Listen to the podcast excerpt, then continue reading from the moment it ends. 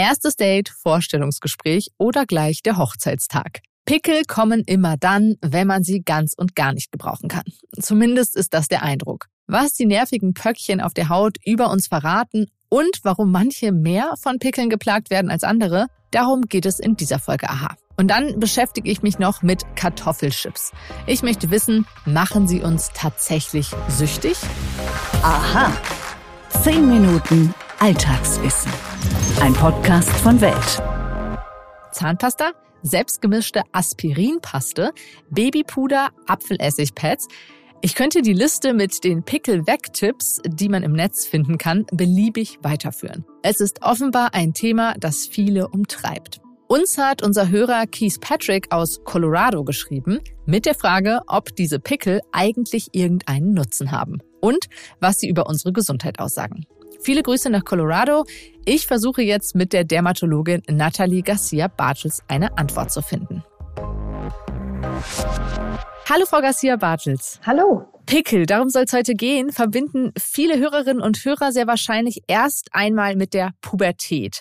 Vielleicht können wir da auch einfach mal anfangen. Wovon hängt es denn ab, ob ich in der Pubertät von besonders vielen und häufigen oder eher von weniger Pickeln geplagt werde? Im Moment nimmt man an, dass es daran liegt, wie ihre Eltern die Aknezeit durchgemacht haben. Hier zielt es darauf ab, äh, die genetische Prädisposition, das heißt die Veranlagung zu erfragen bei den Betroffenen. Und die Wahrscheinlichkeit ist dann höher, wenn die Eltern eine schwere Form der Akne hatten oder auch lange damit zu tun hatten, dass das Risiko für einen selbst einfach etwas höher ist, das auch zu bekommen. Leider bekommen wir hin und wieder auch nach der Pubertät Pickel. Jetzt hat ein Hörer uns gefragt, haben Pickel überhaupt irgendeinen Nutzen? Also Nutzen haben sie aus meiner äh, Sicht nicht. Und ich kann auch verstehen, dass das natürlich die meisten Betroffenen äh, sehr stört. Die Pubertätsakne kennen wir ja, die geht dann auch mit der Regulierung der Hormone nach der Pubertät auch wieder vorbei. Da sehen wir auch zusätzlich zum genetischen ja noch einen hormonellen Trigger. Aber wenn eben Akne über das 25. Lebensjahr hinaus andauert oder erst danach erst auftritt, dann ähm, ist es für uns immer ein Zeichen näher hinzuschauen, ob beispielsweise auch hormonelle Einflüsse, quasi Schwankungen, die jetzt neu aufgetreten sind, eine Erklärung bieten. Denn danach muss man dann als erstes schauen, ob da ein gewisser Trigger vorhanden ist, warum die so spät auftritt. Akne bedeutet ja auch, dass man vermehrt Pickel und Entzündungen ähm, auf der Haut hat. Nun ist es ja aber auch so, dass manchmal einfach der eine Pickel mitten auf der Stirn zu sehen ist. Da hört man immer wieder, oh, du hast zu viel Stress oder vielleicht war die Ernährung nicht so gesund, zu fettig, zu zuckerhaltig. Hängt das denn tatsächlich mit der Haut zusammen, wie es mir psychisch geht und was ich esse? Mm, also da muss man natürlich differenzieren. Es gibt ja auch Pickel, die entstehen durch eine falsche Hautpflege, durch Überpflege der Haut. Das ist dann keine klassische Akne. Und es gibt auch andere Formen von Pickeln, die entstehen, zum Beispiel auch bei einer Erkrankung, die nennen wir Kuparos oder Rosacea. Auch da gibt es viele Trigger, die ähm, auch ernährungsbedingte Trigger, die das auslösen. Wenn wir jetzt aber eine klassische Akne vor uns haben oder einen typischen Akne-Pickel, ein einzelner an sich, der entsteht jetzt nicht durch die falsche Ernährung. Da kann auch sein, dass ich da eben aus Versehen mal Bakterien reingebracht habe, zu früh dran gekratzt habe oder ähnliches. Was wir aber inzwischen wissen, dass die Akne an sich möglicherweise durch die Ernährung getriggert werden kann. Und äh, im Moment haben wir da im Fokus besonders die Kuhmilchprodukte, die da wahrscheinlich, gesichert ist es noch nicht, einen Trigger bilden. Und da ist immer das Maß der Dinge ganz wichtig. Also das heißt, wenn ich jetzt den einen Pickel auf der Stirn habe, da muss ich mir keine Vorwürfe machen, dass ich gestern noch ein paar Chips gegessen habe oder ein Schokoriegel. Das ist, hängt damit nicht zusammen. Genau, genau.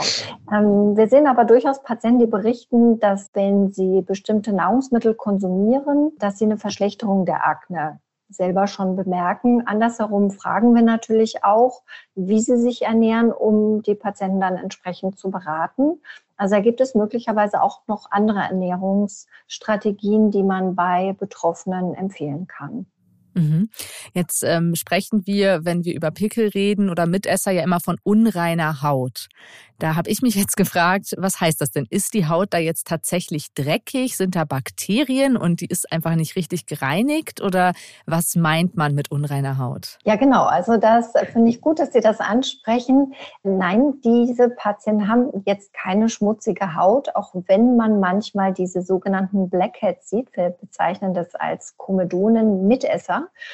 Ähm, die können manchmal so schwärzlich wirken. Das sind aber eigentlich nur Schuppenreste, die sich dort in den Poren gesammelt haben, weil wir wissen, dass bei der Akne eine Störung der Schuppenbildung gerade an den Ausführungsgängen der, also der Öffnung der Haare, der Poren vorliegt und dass das zu diesem Bild führt.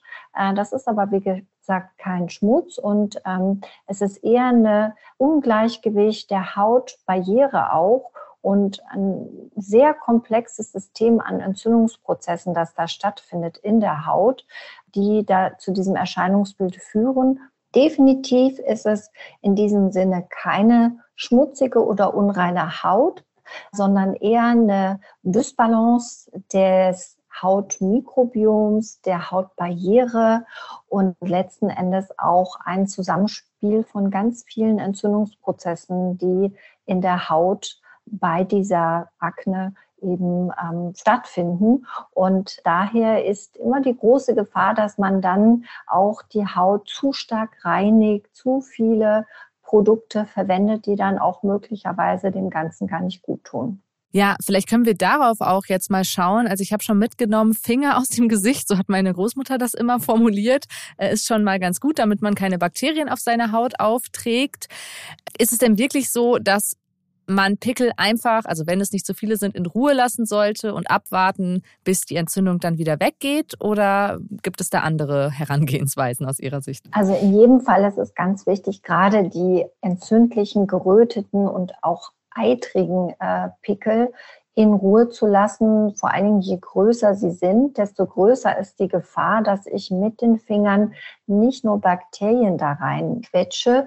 Das große Problem ist, dass wir unter der Haut ja einen entzündeten Teigdrüsenfollikel haben. Das heißt, eine große Teigdrüse, die entzündet ist und was da oben quasi für uns sichtbar ist, das ist mehr die Spitze des Eisbergs. Wenn wir da quasi mit den Fingern drücken, dann drücken wir einem großen entzündeten Gebilde, das dann auch platzen kann, wo dann eben Entzündungszellen austreten ins Gewebe, wo auch Teig und ähm, auch vielleicht Eiter sogar ins Gewebe eintreten kann. Und dann wird die Entzündung einfach immer größer.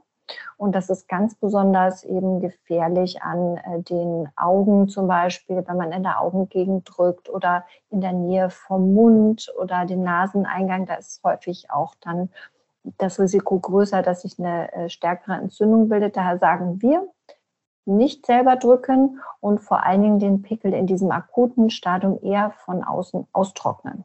Apropos austrocknen, ich habe mich mal im Internet schlau gemacht und bin auf wirklich abenteuerliche Hausrezepte gestoßen. Zum Thema Austrocknen wurde mir Zahnpasta vorgeschlagen, aber auch eine selbst angerührte Aspirinpaste, die man auf Pickel auftragen könne. Was ist denn davon zu halten? Ja, also bei Zahnpasta würde ich eher sagen, ersetzen durch Zinkpaste oder auch Zinklotio. Äh, das ist sozusagen eine nicht medikamentöse Art, erstmal die Pickel auszutrocknen. Bei den Hausmittelchen ist immer das Problem, dass man darauf Substanzen aufträgt, die die Haut nicht verträgt, die die Haut noch weiter reizen kann. Das gilt zum Beispiel natürlich auch für Zahnpasta. Da ist ja noch mehr drin, auch an Duftstoffen, an bestimmten Mentholen und ähnliches. Und da rät man absolut davon ab. Keine Hausmittel, sondern einfache aus der Apotheke gibt es aber auch schon in manchen Drogerien eine Zinklotio oder eine Zinkpaste, die antientzündlich wirkt und austrocknet. Mit sauberen, äh, gewaschenen Fingern aufgetragen oder mit einem entsprechenden Wattestäbchen hilft das schon ganz gut. Vielen Dank, Frau Garcia-Bartels. Sehr gerne. In Kürze erreichen wir Hauptbahnhof Angleis. Reisende Flughafen bleiben an Bord. Nächster Halt, Hauptbahnhof. Wo du bist, geht nur dich etwas an. iOS hilft dir zu bestimmen, mit welchen Apps du deinen genauen Standort teilst. Es steckt mehr in einem iPhone.